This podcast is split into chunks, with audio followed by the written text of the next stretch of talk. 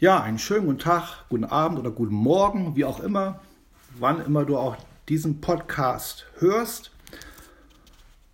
Heute ähm, habe ich ein vielleicht ein bisschen spezielles Thema.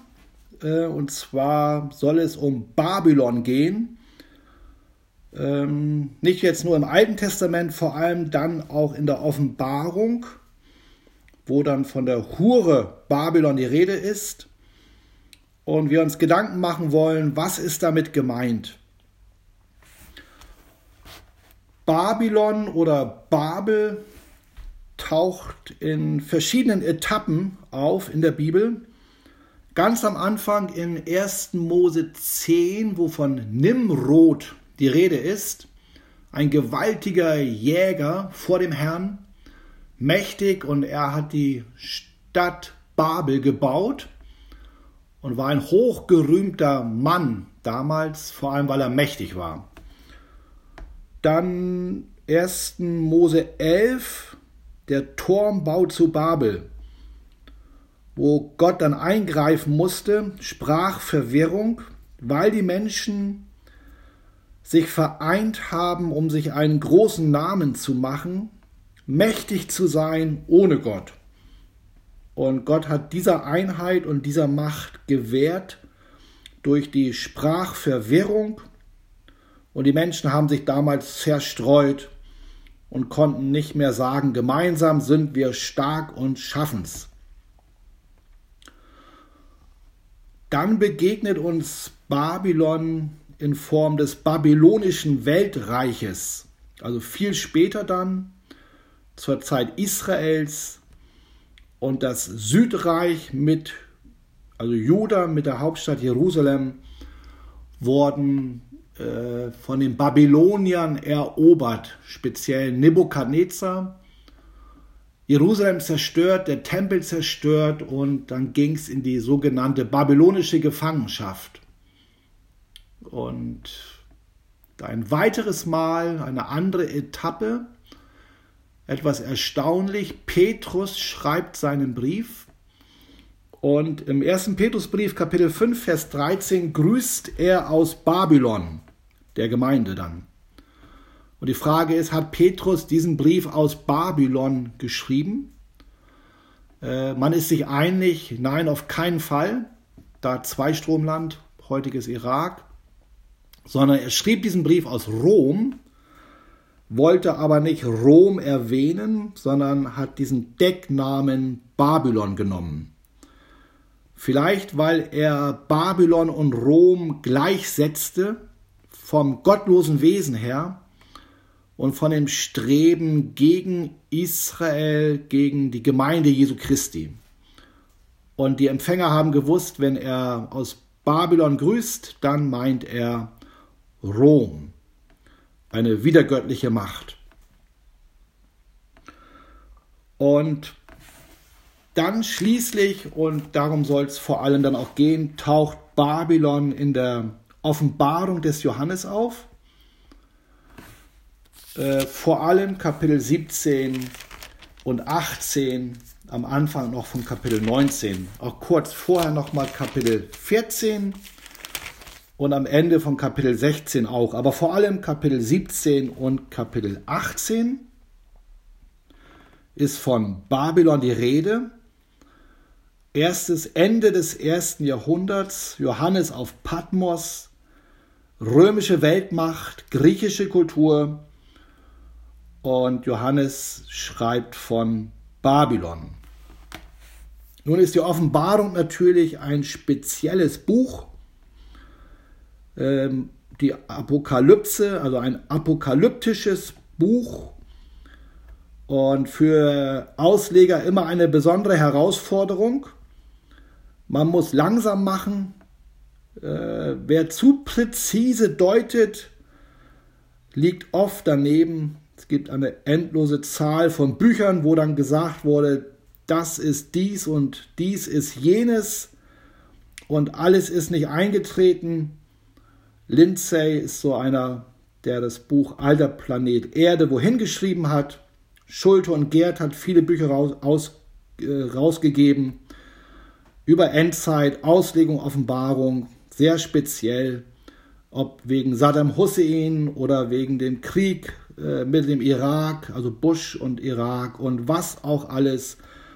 Es hat dann eben dann am Ende doch nicht gestimmt. Von daher Vorsicht, wenn man die Offenbarung zu konkret auslegt. Es könnte sein, dass man sich zwei Jahre später entschuldigen müsste, irgendwas mit Gewissheit gesagt zu haben, was dann doch nicht stimmt.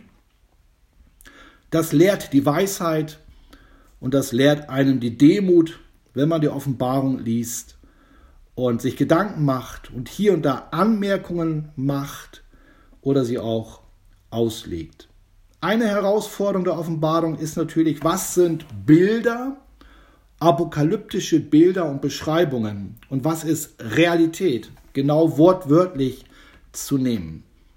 Eine große Herausforderung, wenn mal die Gemeinde als Frau beschrieben wird mit Flügel, dann sind wir natürlich im Klaren darüber, dass es ein Bild, eine Beschreibung. Und so auch wenn von Tieren die Rede ist, selbst wenn Jesus als das Lamm Gottes mit Hörner oder Schwert aus dem Mund beschrieben wird, äh, sind das natürlich Bilder, die geistlich etwas aussagen möchten. Diese Bilder sind wahrscheinlich alttestamentlich zu deuten oder vom Judentum her, aber wie manche Ausleger auch machen, vielleicht auch zeitgeschichtlich zu deuten von der griechisch-römischen Kultur und von ihren Machtzentren her. Da ist der Ausleger herausgefordert, von woher er dann den Bezug hat.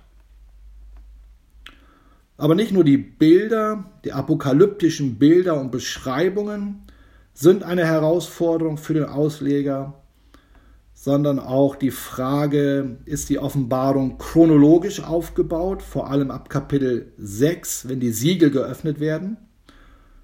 Dann sieben Siegel, sieben Posaunen, sieben Schalengerichte.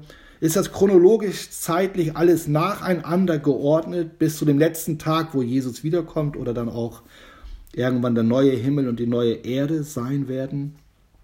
Oder überlappt auch vieles? Das ist eine Herausforderung auch für den Leser, für den Ausleger. Man hat schon den Eindruck, dass nach den Posaunen eigentlich die Welt erledigt ist. Es ist dann ja auch die Rede von den Gläubigen vor dem Thron, Kapitel 7. Also irgendwo ist schon mal bis zum Ende die Linie geführt. Dann auch nach den, also nach diesen Siegeln und dann auch nach den Posaunen, eben dann als zweites, ist wiederum irgendwo die Welt wie am Ende die Weinlese, das Gericht und auch wieder ein Blick zu den Gläubigen, das Siegeslied der Erlösten, auch der Sieg des Lammes über Babylon auch da beschrieben. Und nach den Schalengerichten dann nochmal wieder bis zum Schluss, wo Jesus wiederkommt. Also es ist doch mehrmals von dem Ende der Welt die Rede und auch mehrmals von dem herrlichen Ziel, das die Gläubigen erreichen, die Rede, sodass wohl doch die Offenbarung nicht nur chronologisch aufgebaut ist, sondern sich auch die Erzählungen, die Bilder, die Kapitel überschneiden, überlappen, nochmal in eine andere Dimension hineinführen und die ganze Sache auch nochmal von einer anderen Seite her beleuchten. Und trotzdem ist ein gewisser Fortschritt zu beobachten, einfach auch weil ganz am Ende stehen die letzten Dinge. Jesus kommt wieder, der Teufel wird besiegt, der, das Tier wird besiegt, der falsche Prophet wird besiegt, es wird Gericht gehalten, äh, es ist von der Hölle die Rede, Gehenna und von dem neuen Himmel, von der neuen Erde, von diesem ewigen, von der ewigen Zukunft bei Gott. Also das darf man sicherlich nicht aus dem Auge verlieren. Die Offenbarung will aber nicht in erster Linie zum Spekulieren anreizen, sondern es ist ein Trostbuch für bedrängte Christen, Johannes selbst auf Patmos, Gefangenschaft, Christen damals schon in der Verfolgung vor der Asien, später noch stärker in Rom Und äh, da will dieses Buch der Offenbarung nicht zum Spekulieren ermutigen, sondern will trösten, weil immer wieder durchleuchtet, Jesus ist stärker, er ist der Sieger. Weil immer wieder die Ermutigung kommt, haltet durch, haltet fest, bleibt bei der Wahrheit, bleibt in eurem Glauben, bleibt Gott treu. Und am Ende eben das letzte Wort spricht der lebendige Gott. Keine Weltmacht, kein Teufel, kein verführerischer Prophet, sondern der lebendige Gott. Und er ist der Herr der Herren und der König aller Könige. Er siegt. Heute schon, immer wieder im Kleinen, im Großen und dann ganz sichtbar über die ganze Welt, über alle wiedergöttlichen Mächte. Und er wird sein ewiges Reich dann sichtbar aufrichten. Also ein Trostbuch, ein Buch zur Ermutigung und nicht ein Buch zum Spekulieren, auch wenn manche geheimnisvolle Dinge drinstehen, wo man dann auch gerne Näheres wissen möchte, selber ermutigt wird, wo das dann heißt, dass da Verstand ist und dass man nachforschen soll, was ist mit dieser Zahl 666, äh, bleibt doch die äh, Haupttendenz Trost und Ermutigung. Aber uns geht es heute eben um Babylon oder sozusagen auch Hure Babylon genannt in der Offenbarung. Was meint die Bibel damit? Äh, was versteckt sich alles dahinter? Wie gesagt, Offenbarung 17 und 18 legt hier den Schwerpunkt. Ähm, zum einen möchte ich kurz erwähnen, dass ein und dieselbe Sache in Kapitel 17 und 18 unterschiedlich benannt wird. Aber es geht immer um ein und dieselbe Sache. Und sie wird, meine ich, auch hier mit unter, in, äh, von unterschiedlichen Aspekten her beleuchtet. Also eine ganz vielfältige Sache. Also wir haben den Begriff Babylon in diesen Kapiteln oder große Babylon. Dann haben wir den Begriff große Stadt oder auch starke Stadt. Wir haben den Begriff Hure und auch große Hure. Und wir haben den Begriff Frau.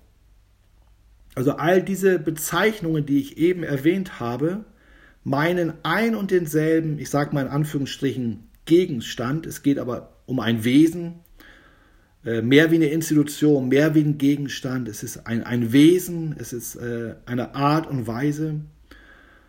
Ähm, und da eben diese unterschiedlichen Bezeichnungen, die natürlich auch unterschiedliches ausdrücken. Ich denke, wir kommen darauf. Man kann schon mal sagen, Babylon stellt sicherlich eine Linie zu dem Geschichtlichen her, was ich am Anfang erwähnte.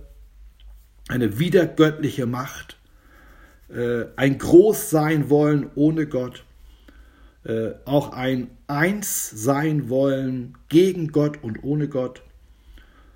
Ähm, große Stadt äh, geht auch in diese Richtung. Ähm, und Hure ist immer auch ein Hinweis auf Untreue. Äh, wenn man von Gott her sehen würde, äh, Gott untreu, mit anderen Göttern, mit anderen Mächten sich verbünden, äh, eben in diesem Begriff äh, Huren oder Unzucht treiben. Und Frau ist eigentlich ein rechtmäßiger Begriff, aber diese Frau ist auch Hure. Und von daher äh, ist das sicher auch nochmal eine interessante Frage, auf die wir kommen. Also, für Babylon, unser Thema, für diese Sache gibt es unterschiedliche Bezeichnungen in der Offenbarung. Und diese unterschiedlichen Bezeichnungen äh, haben eine Bedeutung und es wird, wenn die Bezeichnung erwähnt wird, eben ein Schwerpunkt gesetzt in der Beschreibung und Erklärung. Aber zusammengefasst sind es ja zwei Dinge. Es ist von einer Stadt die Rede, Babylon, große Babylon, große Stadt, starke Stadt. Und es ist von einer weiblichen Person, von einer Frau die Rede. Frau, Hure, und große Hure. Und diese beiden Dinge, also Frau und Stadt, stehen hier äh, in dieser Stelle in der Offenbarung für wiedergöttlich. Für die Macht, die die Christen verfolgt, das ist der Hintergrund der Offenbarung auch damals, für eine wiedergöttliche Macht, für eine gegen Gott Bewegung in dieser Welt. Und wir haben ein Gegenüber äh, in der Offenbarung, das ist dann die Seite des Lichtes. Da ist auch von einer Stadt die Rede, Kapitel 19 und auch Kapitel 21 vor allem. Ähm, da ist von, der, von dem neuen Jerusalem die Rede, das neue Jerusalem. Und es ist von der Braut des Lammes die Rede, die sich geschmückt hat. Und das beides steht wiederum für die Seite des Lichtes, der Zugehörigkeit zu Gott und der ewigen Herrlichkeit Gottes. Also noch einmal, äh, auf beiden Seiten ist von einer Stadt die Rede, auf der wiedergöttlichen Seite Babylon, auf der göttlichen Seite das neue Jerusalem. Und auf beiden Seiten ist von einer Frau die Rede, auf der wiedergöttlichen Seite von der Hure und auf der göttlichen Seite von der Braut, die treu ist und die rein ist. Äh, das steht sich gegenüber. Wir merken, das sind Bilder, die sicher etwas ausdrücken. Äh, auf der einen Seite Untreue und äh, genau Untreue, auf der anderen Seite Treue. Auf der einen Seite eine Zusammenrottung gegen Gott, Babylon, und auf der anderen Seite eine Stadt als ewigen Wohnort des lebendigen Gottes, der ewig dort wohnen wird bei den Menschen. Und beide Seiten haben auch ein Schicksal, eine Zukunft. Babylon und die Hure werden vernichtet werden. Das schildert dann Kapitel 18 am Ende, aber auch schon Kapitel 17 ab Vers 15. Also sie gehen ihrer Vernichtung entgegen. Babylon und eben die Hure, dieses Wiedergöttliche, wird gerichtet und Gott gebraucht sogar auch Könige zum Teil dazu, Völker, also auch äh, andere Staaten, äh, wird vernichtet werden, also geht der Vernichtung entgegen. Und auf der anderen Seite das neue Jerusalem und die Braut des Lammes, die Gemeinde Jesu Christi, gehen dem neuen Himmel, der neuen Erde entgegen und auch der nicht endenden Herrlichkeit des lebendigen Gottes. Das wird eingeläutet mit dem Hochzeitsmahl des Lammes, davon steht in 19 Vers 9. Ja, also das ist schon mal sehr wichtig festzuhalten. Diese Dinge stehen für etwas.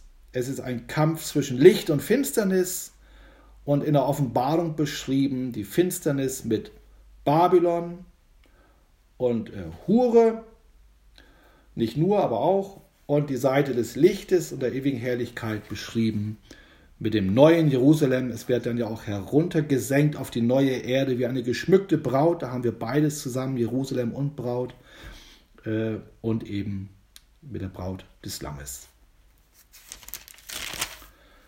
Die Hure Babylon ähm, Kapitel 17. Was können wir dort entdecken? Was können wir sehen über dieses Wesen auch des Wiedergöttlichen? Also einmal der Engel sagt ja zu Johannes, komm, ich will dir zeigen das Gericht über die große Hure, die an den vielen Wassern sitzt.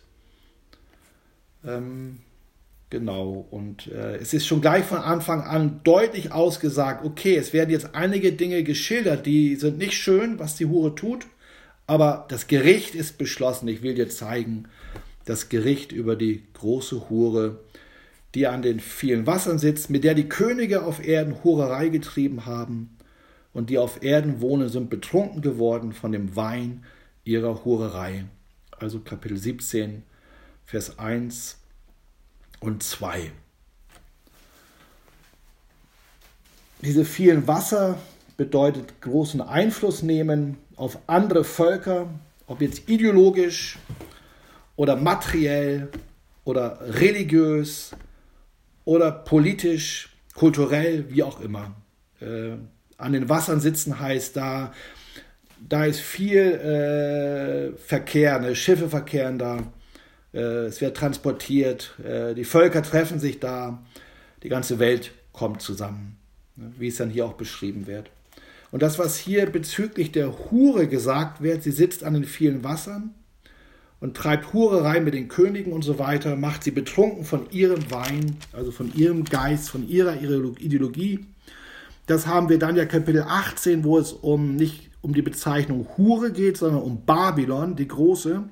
Genauso, ne? Vers 3.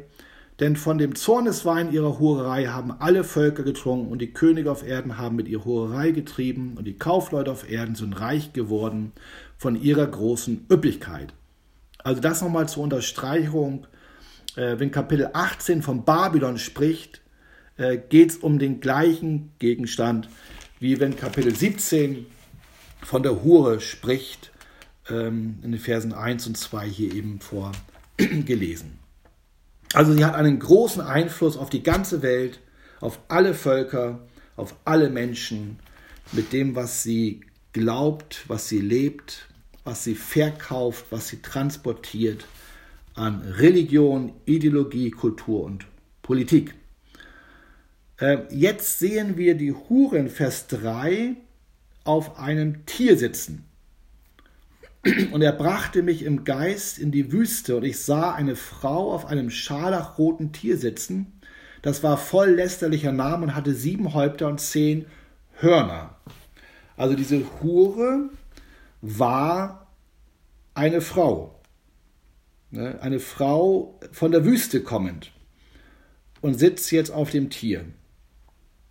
Und das Tier steht dann nachher, wie beschrieben wird, für gewisse Könige, Königreiche, die große Macht ausüben. Und wie passt das jetzt zusammen, dieses hier mit Frau, Vers 3 und Hure, Vers ähm, 1 und 2, Vers 1, der Begriff vor allem. Und dann Wüste. Wir verstehen das nur, wenn wir Kapitel 13, äh, Kapitel 12 und Kapitel 13 uns anschauen. In Kapitel 12 wird die Gemeinde, die verfolgte Gemeinde mit einer Frau verglichen. Wie wir es ja oft in, in der Bibel haben. Ne? Braut und Bräutigam, Christus der Bräutigam, die Gemeinde die Braut. Oder auch im Alten Testament denken wir auch an Hosea oder andere Stellen, wo es auch mal heißt, Gott sagt, ich will mich mit dir verloben in alle Ewigkeit und so weiter. Also Kapitel 12 wird die Gemeinde äh, mit einer Frau beschrieben, verglichen. Und da heißt es, Vers 14, und es wurden der Frau gegeben die zwei Flügel des großen Adlers, dass sie in die Wüste flöge an ihren Ort, wo sie ernährt werden sollte, eine Zeit und zwei Zeiten und eine halbe Zeit fern von dem Angesicht der Schlange, also vom Teufel. Also hier diese Frau, die Gemeinde in der Wüste, was ein Bild für Schutz ist, von Gott, göttlicher Schutz, auch in der Verfolgung, in der Verführung. Und jetzt in unser Kapitel, Kapitel 17, Vers 3, ist wieder von dieser Frau in der Wüste die Rede, die aber, so könnte es sein, zur Hure geworden ist. Und das ist natürlich eine erschreckende Feststellung, dass die Frau zur Hure werden konnte. Oder wie es eben 17.3 heißt, erstmal zu einer Frau, die auf dem Tier sitzt und reitet, werden konnte. Kann man hier sagen, Gemeinde Jesu, Teile der Gemeinde Jesu werden untreu und verbünden sich mit dem Tier, mit anderen Mächten als alleine mit dem lebendigen Gott? Und wenn es um dieses Tier geht, Vers 3, 17, 3, dann ist natürlich das Tier von Kapitel 3 gemeint, das aus dem Meer herauskommt, mit den zehn Hörnern, mit den sieben Häuptern und mit den zehn Kronen auf den Hörnern. Dieses Tier Kapitel 13, ein Weltreich und Weltherrscher, was sich vielleicht in ein letztes wiedergöttliches Weltreich und einen letzten wiedergöttlichen Herrscher hinein manifestieren könnte, vielleicht. Und auf einmal, und, und diese, dieses Tier bedrängt die Christen. Ne? Und da kommt der falsche Prophet noch dazu, Kapitel 13, der verführt die Menschen durch Zeichen und Wunder. Und in dem Zusammenhang taucht ja auch auf die Zahl 666 und dass, wenn jemand nicht das Zeichen an der Hand oder an der Stirn annimmt, nicht kaufen und verkaufen kann. Und die Frau sitzt auf einmal auf diesem Tier und wird dadurch äh, von der Frau zur Hure. Also dieses Sitzen auf dem Tier bedeutet, äh, sie machen etwas, sie, sie sind nicht eins, aber sie machen was miteinander. Die, die Frau benutzt das Tier, benutzt das Weltreich, benutzt die Mächte dieser Welt für ihre Ziele. Und das Tier trägt die Frau. Äh, da ist also irgendwas ganz eng zusammengekommen, was nicht zusammengehört. Weltreich, wiedergöttliches Weltreich, wo Christus nicht die Mitte ist und diese Frau erlöst durch Jesus eigentlich, die aber zur Hure geworden ist. Weil sie nicht mehr von Gott alleine her lebt, sondern von dieser Welt her lebt. Man kann jetzt schon sagen, diese Allianz hält nicht ewig. Denn am Ende von Kapitel 17 wird beschrieben, wie das Tier die Frau vernichtet. Ich lese uns das. Äh, Vers 16, und die zehn Hörner, die du gesehen hast, und das Tier, also dieses Tier mit zehn Hörnern, die werden die Hure hassen. Das ist die Frau, die drauf reitet. Ne? Und werden sie ausplündern und entblößen und werden ihr Fleisch essen und werden sie mit Feuer verbrennen. Denn Gott hat es ihnen ins Herz gegeben, nach seinem Sinn zu handeln und eines Sinnes zu werden und ihr Reich dem Tier zu geben, bis vollendet werden die Worte Gottes. Und die Frau, die du gesehen hast, ist die große Stadt und die die Herrschaft hat über die Könige auf Erden. Also am Ende wird die Frau von denen vernichtet, denen sie huldigte, von denen sie getragen wurde, äh, mit denen, mit denen sie, von denen vernichtet, äh, mit denen sie eine Sache machte. Und am Ende wendet sich das Weltreich um, die Macht dieser Welt und zerstört diese abgefallene Frau, eben diese Hure, diese untreue Frau. Das kommt von Gott, wird hier ausdrücklich gesagt. Das heißt, diese Allianz zwischen Frau und Tier, vielleicht in Anführungsstrichen Gemeinde, Kirche und Tier, Weltreich, diese Allianz, wo Kirche zum verlängerten Arm des Staates wird und der Ideologie wird, manchmal sogar die Ideologie noch mehr in ein Volk hineinbringt, die gottlose Ideologie, als die Politik selbst, in manchen moralischen Punkten sogar. Diese Allianz hält nicht auf Dauer. Die Frau hat viele Vorteile dadurch. Ne, reich bekleidet mit Purpur und Scharlach, Vers 4. Geschmückt mit Gold und Edelstein und Perlen und hatte einen goldenen Becher in der Hand voll von Gräuel und Unreinheit ihrer Hurerei. Da kommt viel Sünde zusammen, wenn man diese Allianz lebt. Und auf ihrer Stern war geschrieben ein Name, ein Geheimnis, das große Babylon, die Mutter der Hurerei und aller Gräuel auf Erden. Das war wie bei Prostituierten in Rom, die trugen ein Sternband und da war dann der Name drauf geschrieben. Und dieser Name offenbart natürlich das Wesen. Das Tier könnte noch fromm daherkommen, könnte christlich daherkommen, ähm, aber dieses Sternband zeigt den Namen. Der Name heißt Großes Babylon. Also letztendlich doch wieder göttlich. Mutter der Hurerei verführt ganz viele Menschen äh, zu sündigen und sich völlig nach der Welt zu richten und nicht nach dem Wort Gottes, nach dem, was Jesus möchte. Natürlich auffallend hier wirklich diese, dieser Reichtum, dieser Prunk, Prunk. Gemeinde im Neuen Testament äh, schwelgt nicht in diesem Luxus, wie wir ihn in Kathedralen sehen und an anderen Stellen. Ähm, aber hier wird die Frau so beschrieben. Ne? Und dann noch dieser Gipfel letztendlich, und das heißt, und ich sah die Frau betrunken von dem Blut der Heiligen und von dem Blut der Zeugen Jesu. Und ich wunderte mich sehr, als ich sie sah. Also nicht nur dieser Luxus, dieser unendliche Reichtum, nicht nur diese Allianz mit dem Tier, mit den Weltreichen und ihren Ideologien, sondern auch noch hier diese Schuld äh, oder dieses Blut der Heiligen und der Zeugen Jesu. Also durch die Frau sind Christen, Blut der Heiligen könnte auch auf Juden hinweisen, äh, sind Christen äh, ums Leben gekommen. Und wenn man sich 2000 Jahre Kirchengeschichte anschaut, diese Allianz Frau und Tier, wie viele Menschen sind, wie viele Gläubige sind dadurch auch ums Leben gekommen. Muss man nicht an die Inquisition nur denken, kann auch an die Hugenottenverfolgung in Frankreich denken, an die Gegenreformation, nicht nur Österreich, auch in anderen Ländern. Und diese Liste würde sich wirklich fortführen und äh, eine Spur des Blutes auch nach sich ziehen. Auch immer da, wo Kirche oder Gemeinde zur, zu einer Macht und einer übermächtigen, allein dominierenden Institution geworden sind, äh, wurden Andersgläubige und oftmals eben wirklich Gläubige verfolgt.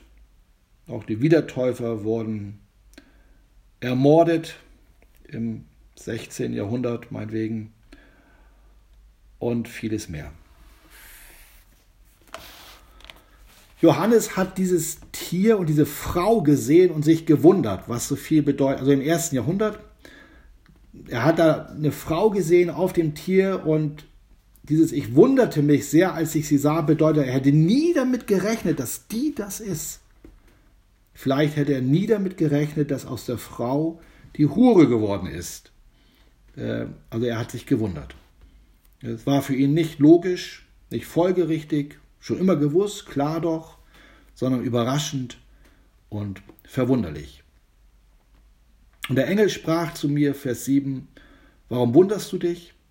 Ich will dir sagen, das Geheimnis der Frau und des Tieres, das sie trägt und sieben Häupter und zehn Hörner hat. Jetzt wird das Tier beschrieben. Das Tier, das du gesehen hast, ist gewesen und ist jetzt nicht und wird wieder aufsteigen aus dem Abgrund und wird in die Verdammnis fahren und es werden sich wundern, die auf Erden wohnen, deren Namen nicht geschrieben stehen im Buch des Lebens von Anfang an der Welt, wenn sie das Tier sehen, dass es gewesen ist und nicht mehr ist und wieder sein wird. Hier ist Sinn, zu dem Weisheit gehört. Die sieben Häupter sind sieben Berge, auf denen die Frau sitzt, und es sind sieben Könige. Fünf sind gefallen, einer ist da, der andere ist noch nicht gekommen, und wenn er kommt, muss er eine kleine Weile bleiben. Und das Tier, das gewesen ist und jetzt nicht ist, das ist der achte und ist einer von den sieben und fährt in die Verdammnis. Und die zehn Hörner, die du gesehen hast, das sind zehn Könige, die ihr Reich noch nicht empfangen haben, aber wie Könige werden sie für eine Stunde Macht empfangen zusammen mit dem Tier. Diese sind eines Sinnes und geben ihre Kraft und Macht dem Tier. Sie werden gegen das Lamm kämpfen, das Lamm wird sie überwinden, denn es ist der Herr aller Herren und der König aller Könige und die ihm mit ihm sind, sind die Berufenen und Auserwählten und Gläubigen. Also hier wird jetzt das Tier beschrieben und es gab natürlich darüber schon eine unzählbare Anzahl von Auslegungen. Was, was ist dieses Tier? was sind die verschiedenen äh, Häupter? Was ist mit diesen fünf Königen gemeint, die schon gewesen sind? Mit diesem einen König, der zur Zeit des Johannes da war und der König, der noch kommen soll? Mit diesem achten König, der eigentlich einer von den sieben ist, der diese Macht hat? Ist das der, wo wir manchmal sagen, der Antichrist? Oder eine Anspielung auf Epiphanes, der vierte aus dem Daniel-Buch? Ähm, da gibt es viele Auslegungen oder auch diese sieben Hügel ähm, sind natürlich auch ein Hinweis vielleicht auf Rom, gegründet auf sieben Hügel, sieben Berge. Ähm, ist da irgendwo Rom damit gemeint? Manche sagten auch, ist es der Vatikan, der Papst gar. Martin Luther ging in diese Richtung. Äh, ich möchte diesen Deutungen nicht unbedingt noch eine Deutung hinzufügen. Ähm, aber doch ein paar Möglichkeiten doch nochmal aufzeigen. Die sieben Berge, also wie gesagt, erinnern an die sieben Hügel, die Rom, auf die Rom erbaut wurde. Die Hauptstadt des römischen Weltreiches wird damit zur Vorschattung einer Art Modell des endzeitlichen Babylon, das können wir vielleicht sagen. Deckt sich ja auch mit dieser Petrusstelle, die wir hatten. Gleichzeitig werden die sieben Köpfe aber auch auf sieben Könige gedeutet. Ne? Deutet man den einen, der ist, auf den römischen Kaiser Domitian, damals eben zur Zeit Johannes, äh, so sind die fünf gefallenen Könige wohl auf ähm, Herrschergestalten zu deuten, die die vorausgegangenen Weltreiche repräsentieren. Also nicht dann fünf römische Kaiser zuvor, sondern fünf Weltreiche. Es geht also um das Thema Weltreich. Und wenn es in Vers 11 heißt nochmal, und das Tier, das war und nicht ist, es ist selbst sowohl ein Achter als auch von den sieben einer und geht ins Verderben. Ja, ich denke, dass der Vers vielleicht erst bei seiner Erfüllung richtig verstanden werden kann. Vielleicht mal hier drei Deutungsversuche, die ich nennen möchte. Erstens, bereits im Danielbuch erscheint, wie gesagt, der syrische König Antiochus IV. Epiphanes. Ähm, er ist ein Modell einer endzeitlichen, wiedergöttlichen Herrschergestalt. Und vielleicht äh, findet er im achten König äh, oder im achten König findet sich vielleicht sein wiedergöttliches Wesen wieder. Die zweite Deutung, Vers 11. Ähm, es ist keine Einzel, an keine Einzelperson zu denken, sondern an ein Wiederaufleben des römischen Reiches. Kann es das geben? Manche Ausleger denken in diese Richtung. Und eine dritte Deutung ist der achte König identisch mit dem siebten, der nur kurze Zeit regiert, tödlich verwundet wird und auf wunderhafte Weise wieder zum Leben ersteht. Äh, das wäre dann die Verbindung zu Kapitel 13, Vers 3, wo von diesem Tier gesagt wird, eine tödliche Wunde und wie eine Auferstehung und damit eine Nachäffung dessen, was Gott getan hat, passiert und alle wundern sich und staunen und die Menschen fallen ihm natürlich zu. Und im Zeitalter der Medien kann ja alles wunderbar inszeniert werden, verbreitet werden und äh, Menschen auch manipuliert werden. Also dieses Tier äh, lässt sich nicht bis ins Letzte deuten. Es repräsentiert das wiedergöttliche, wiedergöttliche Weltreiche.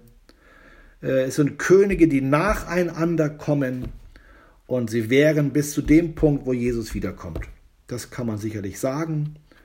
Und da ist sicherlich dieses eine Horn hervorstechend äh, oder dieses eine Haupt hervorstechend. Und das mag wohl der Bezug zu Kapitel 13 sein wenn von diesem antichristlichen Mächten oder Herrscher die Rede ist. Diese Kön dieses Tier, das die Frau trägt und auf dem die Frau reitet, ist zu unterscheiden von den Königen, äh, die Kapitel 17, Vers 2 Hurerei getrieben haben äh, mit der Frau. Ne? Oder wo es nochmal heißt, äh, sie sitzt an den Wassern, die große Hure, und mit ihr haben die Könige auf Erden Hurerei getrieben und die auf Erden wohnen, sind betrunken geworden von dem Wein ihrer Hurerei. Da sind nicht nur nacheinander folgende Könige und Königreiche beschrieben, sondern sicher auch die Könige und Königreiche dieser Welt, ähm, auch gegenwärtig sicherlich gemeint. Also Kapitel 17 äh, Kapitel 18 werde ich beim nächsten Mal dann reden. Kapitel 17 nochmal, ähm, wenn es um die Hure Babylon geht. Sie hat als Hure einen großen Einfluss auf diese Welt und verführt, macht die Leute betrunken mit ihrer Ideologie, mit ihrer Gottlosigkeit und zuvor, bevor sie, es ist zwar Vers 3, aber es ähm, zeitlich davor sicherlich, ähm, ist sie nicht nur die Hure, sondern eben die Frau. Das erinnert uns an Kapitel 12. Das ist das Erschreckende. Und diese Frau sitzt überraschenderweise auf dem Tier, Kapitel 13, wo vom Tier die Rede ist. Und geht eine Allianz ein. Vielleicht die eine Hand wäscht die andere, wird getragen, geduldet, gestützt vom Tier und hat deswegen Einfluss, Macht.